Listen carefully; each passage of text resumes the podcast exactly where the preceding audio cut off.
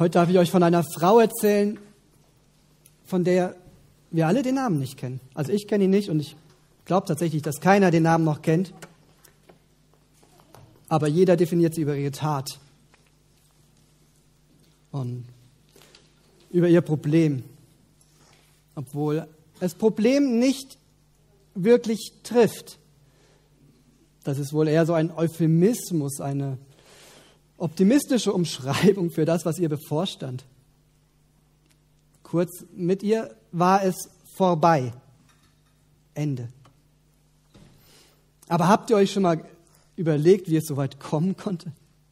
Gerade noch lag sie in den Armen des Mannes, den sie schon so lange liebte. Sie fühlte sich einfach glücklich. Ja, sie fühlte sich selbst geliebt. Als plötzlich die Tür aufflog und diese Männer eindrangen in den Raum. Sie packten sie, zerrten sie mit sich. Und er, ihre große Liebe, er hat nur beschämt zu Boden geschaut, hat sie mit keinem Wort verteidigt. Wie sehr hatte sie das verletzt? Mehr noch als die groben Hände, die sie mit sich fortgerissen hatten. Aber eigentlich spielt das auch keine Rolle. Jetzt, nachdem sie sie durch die ganze Stadt geschliffen hatten, vorbei an den Nachbarn, an ihren eigenen Eltern, hoch vor den Tempel. Und nicht nur vor den Tempel, sondern in den Tempel hinein. Mitten, mitten in die versammelte Menschenmenge. Immer weiter nach vorne, nach vorne, nach vorne. In das Zentrum der Aufmerksamkeit, in den Mittelpunkt der ganzen Stadt. Jeder, wirklich jeder konnte ihre Schande sehen. Und alle wussten Bescheid. Doch das reichte diesen Männern nicht. Sie mussten es auch noch aussprechen. Sie spuckten die Wörter förmlich aus. Ehebrecherin, steinigen. Und genau von diesem Moment berichtet unser Bibeltext heute. Ich lese ihn vor aus Johannes 8, die Verse 4 bis 11. Dann wandte sich Jesus, wandten sie sich, also die führenden Männer, an Jesus. Meister, sagten sie, diese Frau ist eine Ehebrecherin. Sie ist auf frischer Tat ertappt worden. Mose hat uns im Gesetz befohlen, solche Frauen zu steinigen. Was sagst du dazu? Mit dieser Frage wollten sie Jesus eine Falle stellen, um dann Anklage gegen ihn erheben zu können. Aber Jesus beugte sich vor und schrieb mit dem Finger auf die Erde. Als sie jedoch darauf bestanden, auf ihre Frage eine Antwort zu bekommen, richtete er sich auf und sagte zu ihnen, Wer von euch ohne Sünde ist, der soll den ersten Stein auf sie werfen. Dann beugte er sich wieder vor und schrieb auf die Erde von seinen Worten getroffen, verließ einer nach dem anderen den Platz. Die Ältesten unter ihnen gingen als Erste. Zuletzt war Jesus allein mit der Frau, die immer noch dastand, wo die Ankläger sie hingestellt hatten. Er richtete sich auf. Wo sind sie geblieben? fragte er die Frau. Hat dich keiner verurteilt? Nein, Herr, keiner, antwortete sie. Da sagte Jesus, ich verurteile dich auch nicht. Du darfst gehen Sündige von jetzt an nicht mehr. Puh, einmal durchatmen. Ist nochmal gut gegangen. Wahrscheinlich hätte kaum einer in dem Moment ihrer Ergreifung damit gerechnet, dass sie heute noch einmal lebend nach Hause gehen kann. Auf frischer Tat ertappt beim Ehebruch. Ich kann mir das kaum vorstellen. Ich, also, ich kann mir auch die Gefühle dieser Frau kaum vorstellen. Diese Scham, die Schuldgefühle, die Angst, die Schmach, bloßgestellt als Sünderin. Doch was meint Sünderin in dem Zusammenhang? Was, was ist Sünde? Wo fängt Sünde an? Wo hört die Sünde auf? Ich meine, klar ist, glaube ich, dass Sünde ist, wenn wir etwas tun, was gegen Gottes Willen verstößt. Es trennt uns von Gott. So war das bei Adam und Eva. Sie aßen von diesem einen Baum, von dem Gott explizit gesagt hat, tut das nicht. Und als Konsequenz wurden sie aus dem Paradies, aus Gottes Gegenwart verbannt und dadurch von Gott getrennt. Und später gab Gott Mose die zehn Gebote und die Gesetzbücher, damit das Volk etwas Handfestes hatte, um sich zu orientieren. Und genau hier finden wir jetzt zwei Gesetze, die der Frau zum Verhängnis werden. Das erste in 3. Mose. Wenn ein Mann mit einer Frau Ehebruch treibt, wenn ein Mann Ehebruch treibt mit der Frau seines Nächsten, müssen der Ehebrecher und die Ehebrecherin getötet werden. Und dann in 5. Mose noch einmal. Wenn ein Mann bei einer Frau liegend angetroffen wird, die einem Mann gehört, dann sollen sie alle beide sterben. Der Mann, der bei der Frau lag, und die Frau. Es ist also ganz eindeutig, auf Ehebruch steht der Tod. Und damit waren die führenden Männer im Recht. Sie hatten das Recht, diese Frau zu steinigen. Aber hier regt mich etwas auf, tatsächlich. Zum einen, es geht ihnen nicht um die Tat, es geht ihnen nicht um die Frau, es geht ihnen nur darum, sie vorzuführen, um Jesus zu einer verfänglichen Aussage zu bringen. Und zum anderen interessieren sie sich in keiner Weise um den Mann, um den Ehebrecher. Wir wissen nicht, wer er war, ob er ein einfacher Mann war, ein angesehener Mann, ob er vielleicht mitten in der Menge stand und auch einen Stein in der Hand hatte. Auf jeden Fall ist es eine Doppelmoral, die im wahrsten Sinne des Wortes zum Himmel schreit. Denn die Bibelstellen sind nicht so gemeint. Die Bibelstellen dienen auch zum Schutz der Frau. Denn in einer männerorientierten Gesellschaft darf ein Mann eben nicht mit einer Frau alles machen, was er will und einfach so weitergehen. Nein, er muss die Konsequenzen für sein Handeln tragen. Beide Stellen sehen den Mann in der Verantwortung, wenn ein Mann mit einer Frau Ehebruch treibt, wenn ein Mann mit einer, bei einer Frau liegend angetroffen wird. Beide Stellen sehen den Mann als handelnde Person. Aber bei ihm da sehen die führenden Männer einfach großzügig über die Sünde hinweg, während sie in aller Öffentlichkeit angeprangert wird und gesteinigt werden soll. Und ich finde es ein bisschen seltsam erstmal auf den ersten Blick, dass Jesus das gar nicht anspricht. Das ist doch scheinheilig, oder nicht?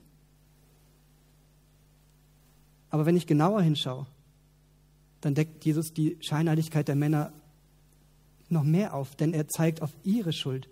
Er zeigt auf, dass sie selbst auch nicht besser sind. Wer von euch ohne Sünde ist, der werfe den ersten Stein.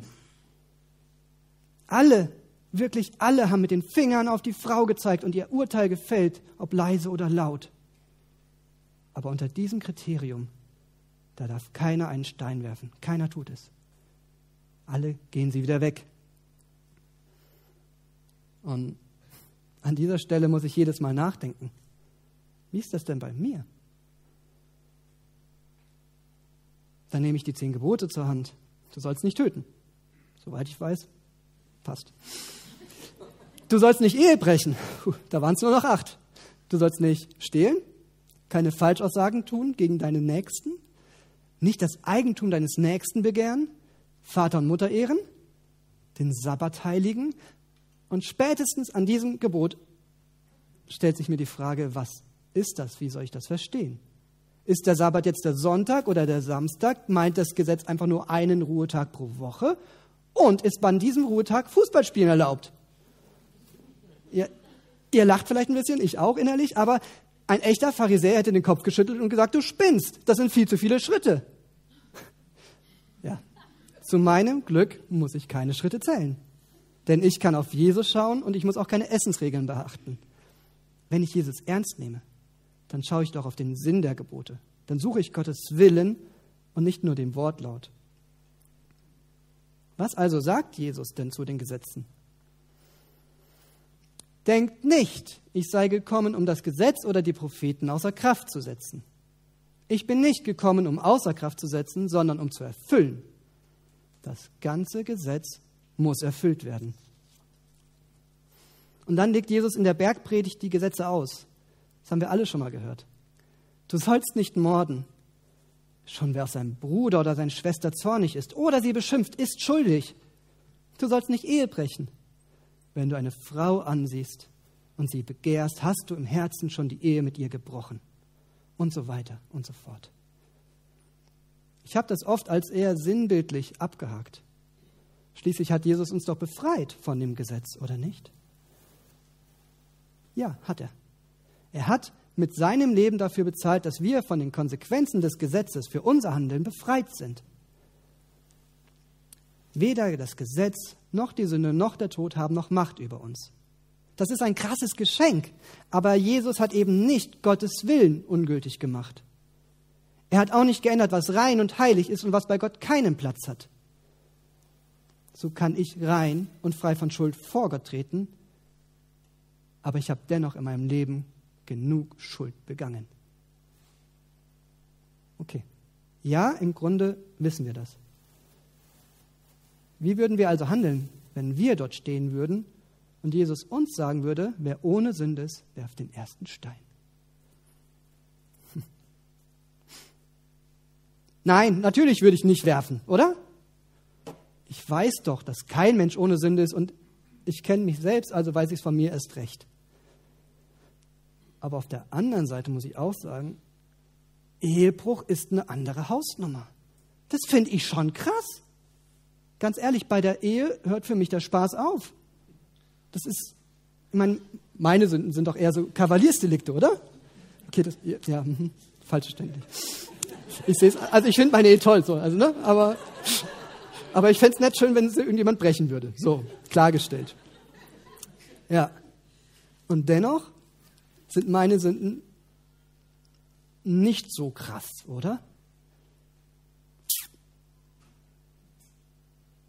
Das sind doch eher so Baustellen, an denen der Heilige Geist arbeiten muss, um mich davon zu befreien. Hm. Nicht so wie Ehebruch. Ich finde das krass, sorry, ich finde das echt hart. Und ich glaube, wir haben alle den einen oder anderen vor Augen, wo wir sagen, wie kann der nur? Sei es Homosexualität, sei es Abtreibung, die Halloween-Feier oder eben die Affäre. Wie kann der nur? Aber wie ist das denn? Gibt es Sünden, die schwerer sind und welche, die leichter wiegen? Was sagt die Bibel dazu? Die Bibel sagt, dass jede Sünde mich von Gott trennt und jede Sünde vergeben werden kann. Matthäus 5, Vers 31. Jede Sünde kann vergeben werden. Aber, aber, auf Ehebruch steht bei Mose die Todesstrafe. Und das ist nicht bei jeder Sünde so, sonst wäre das Volk Israel ziemlich schnell ausgestorben gewesen. Also ist doch nicht jede Sünde gleich, oder? Todesstrafe ist Todesstrafe. Was sagt Jesus in der Bergpredigt? Schon wer zu seinem Bruder sagt, du nahe, gehört ins Feuer der Hölle. Und jetzt frage ich euch, ist es schlimmer, im Feuer der Hölle zu sein oder zu sterben? Also ins Feuer der Hölle möchte ich wirklich nicht. Ich glaube, ich glaube wirklich, dass ein wesentlicher Punkt, auch Jesus in der Bergpredigt diese Gesetze so ausführlich behandelt, dieser Punkt ist, dass er uns kein schlechtes Gewissen machen möchte und nicht noch mehr aufladen möchte. Er hat ja immer dagegen gekämpft, dass die Leute so unter den vielen Gesetzen leiden, die die Menschen aufgestellt haben. Nein, es geht ihm darum, dass wir unsere eigene Schuld erkennen, dass wir erkennen, dass wir keinen Grund haben, uns über andere zu erheben und mit den Fingern auf ihre Fehler zu zeigen. Er sagt, wie kommt es, dass du den Splitter im Auge deines Bruders siehst, aber den Balken in deinem eigenen Auge nicht bemerkst? Und ein paar Verse vorne, vorne dran sagt er, seid barmherzig, wie euer Vater barmherzig ist. Richtet nicht und ihr werdet nicht gerichtet werden. Verurteilt nicht und ihr werdet nicht verurteilt werden. Sprecht frei und ihr werdet freigesprochen werden. Wisst ihr, was ich glaube, was Jesus wollen würde von mir? Dass ich anstatt mit dem Stein auf die Ehebrecherin zu werfen, mich neben sie stelle und sage, hey, ich bin genauso schuldig wie sie. Wer auf sie wirft, der muss auch mal auf mich werfen. Ich glaube, das will Gott von mir. Aber zu meinem Glück ist Gott gnädig. Er verurteilt mich nicht. Er, der als einziger das Recht dazu hätte, wirft keinen Stein. Er spricht mich frei. Und so spricht er auch diese Frau frei. Und diesen Punkt müssen wir verstehen. Jesus verurteilt diese Frau nicht. Er spricht sie frei. Und das ist weit mehr als nur die Sünden nicht länger anzusehen.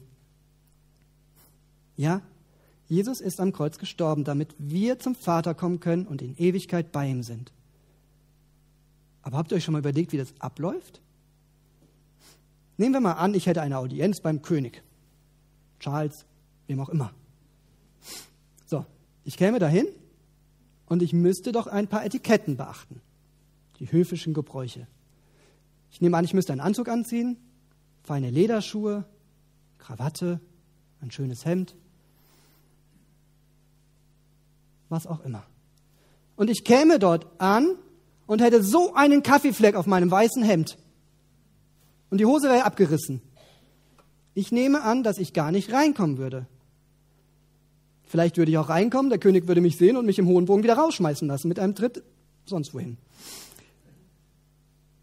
Vielleicht wäre er auch gnädig und würde sagen, ja, du hast gegen meine Etiketten verstoßen, aber weißt du was, heute ist mein guter Tag, ich schaue einfach gar nicht auf dein Hemd, auf diesen Kaffeefleck, ich schaue dir ins Gesicht und wir haben eine schöne Zeit, du darfst kommen, so wie du bist, mit deinem Kaffeefleck. Das wäre doch Gnade, oder? Ist das nicht genau die Gnade, die wir oft von Gott erwarten und von der wir erzählen? Du darfst zu mir kommen, wie du bist. Ich sehe deine Sünde nicht mehr an. Aber ich glaube, wenn wir so von Gott denken, dann ist das viel zu kurz gegriffen. Das ist nicht Gottes Art. Wisst ihr, tatsächlich erzählt Gott oder Jesus in Matthäus 22 ein Gleichnis. Der Sohn des Königs heiratet. Und auf dieser Hochzeit erscheint ein Gast in unangemessener Kleidung. Nicht dreckig, kein Kaffeefleck, nicht abgerissen, einfach nur unangemessen. Und der König schmeißt ihn mit Pauken und Trompeten vor die Tür. Er hat kein Recht, auf diese Hochzeit zu kommen. Die Wahrheit ist, dass Jesus mit seinem Tod am Kreuz die Gebote nicht aufgehoben hat. Was heilig und gottgefällig ist, kann keiner ändern. Schmutz bleibt Schmutz. Der Kaffeefleck bleibt ein Kaffeefleck. Aber er hat uns frei gemacht. Wirklich frei von diesem Schmutz. Er gibt uns neue, reine, weiße Kleider. Er spricht uns frei von der Sünde. Das ist so viel mehr als zu sagen, deine Sünde zählt bei Gott nicht mehr.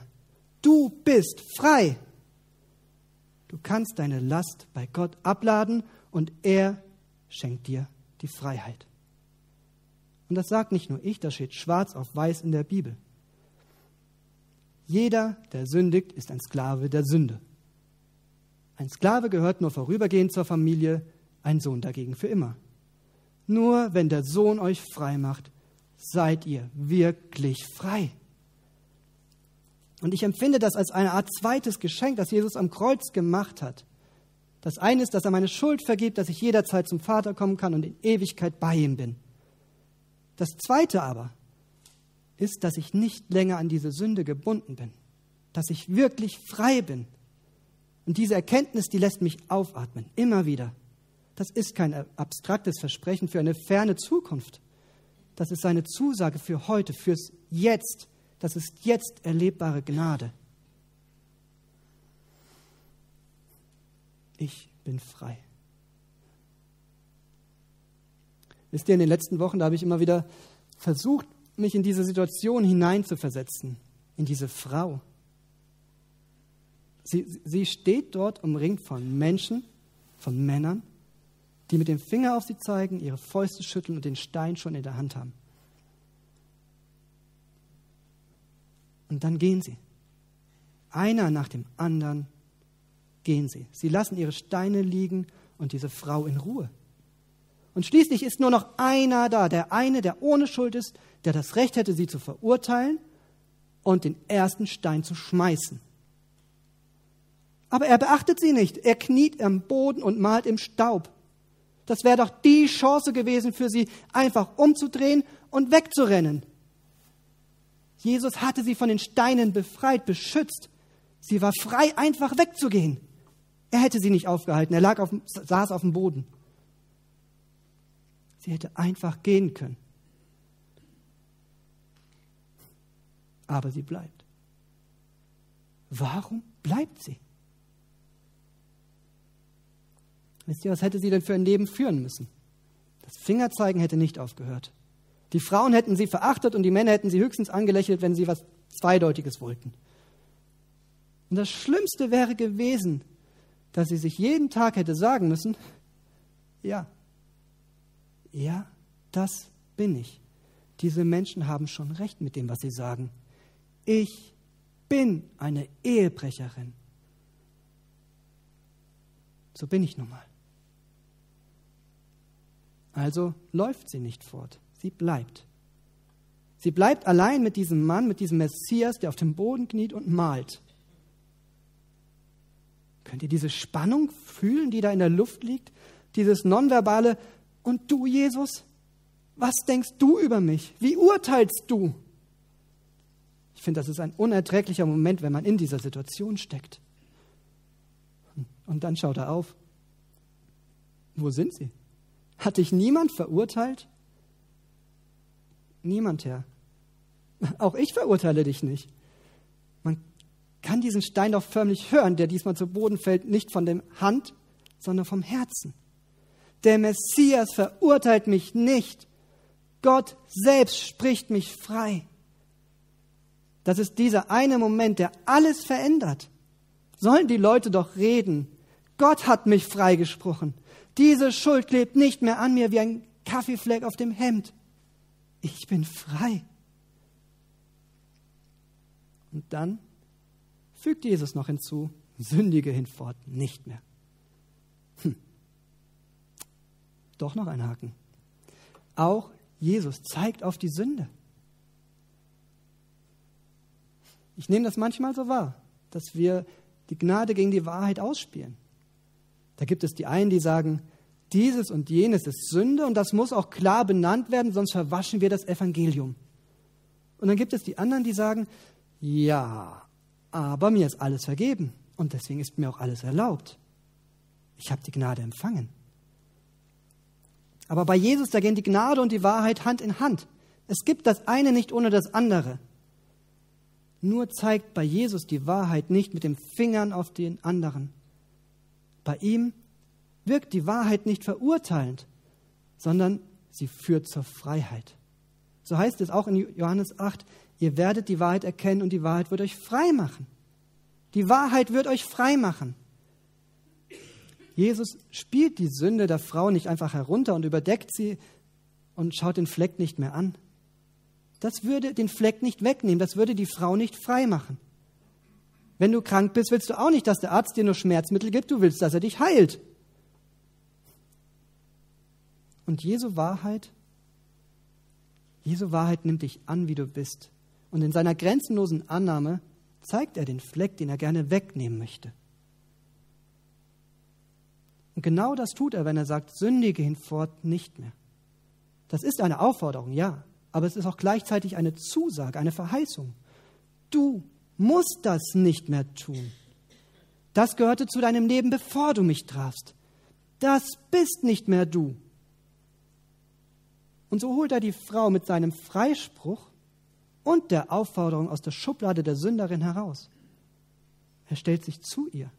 Nicht wie ich am Anfang, als ich sagte, ich bin genauso sündig wie er, wie sie. Nein, Jesus sagt, du bist genauso frei wie ich. Die Sünde hat genauso wenig Macht über dich wie über mich selbst. Und das ist das Angebot, was er dieser Frau macht, was er uns auch heute noch macht. Die Frau muss sich dafür entscheiden, wir müssen uns dafür entscheiden. Das hat sich nicht geändert. Und wisst ihr, viele meiner Freunde verstehen nicht, warum ich an Gott glaube. Sie sagen, man kann Gott nicht beweisen und das Leben an etwas zu hängen, was man nicht beweisen kann. Das ist gelinde gesagt naiv. Und das stimmt, es ist naiv. Und dann kann man Argumente sammeln. Dafür, dagegen, gibt es Gott, gibt es Gott nicht, gibt es Jesus, ist er wirklich gestorben und so weiter. Aber am Ende steht man immer noch da und wird keine Sicherheit haben. Immer noch keinen Beweis. Aber das ist für mich nicht entscheidend. Ja, ich finde die Ewigkeit toll und ich freue mich darauf. Aber was mir den Glauben unbezahlbar macht, das ist das Hier und Jetzt. Das ist die Freiheit, die ich erleben darf, die Jesus mir schenkt. Und diese enge Beziehung, die, die möchte ich um nichts in der Welt hergeben. Und das ist das, wo ich stehe. Ich weiß nicht, wo ihr heute steht. Vielleicht seid ihr auch von allen in Schubladen geschoben. Vielleicht glaubst du sogar die Dinge, die die Leute über dich sagen. All diese Vorwürfe. Da möchte ich dich ermutigen, dass du zu Jesus kommst und sein Urteil aushältst. Denn er sagt, ich verurteile dich nicht. Ich spreche dich frei, du musst so nicht mehr leben. Du bist mein geliebtes Kind. Und wenn der Sohn Gottes das sagt, dann hat kein Mensch, niemand, das Recht, dir etwas anderes einzureden. Vielleicht hast du aber auch damit zu kämpfen, diesen oder jenen im Herzen zu verurteilen. Für das, was er tut, was er ist oder wie er lebt. Dann kann ich auch dich nur ermutigen, diesen Stein vor Jesus fallen zu lassen. Dass du den anderen im Namen Jesu von Herzen freisprichst und selbst Gottes Freispruch empfängst und annimmst. Wir haben jetzt noch eine Zeit der Stille, wo wir mit diesem Jesus reden können, mit diesem Gott, der uns voll Gnade annimmt und unsere Schuld nicht nur übersieht, sondern sie wirklich wegnimmt.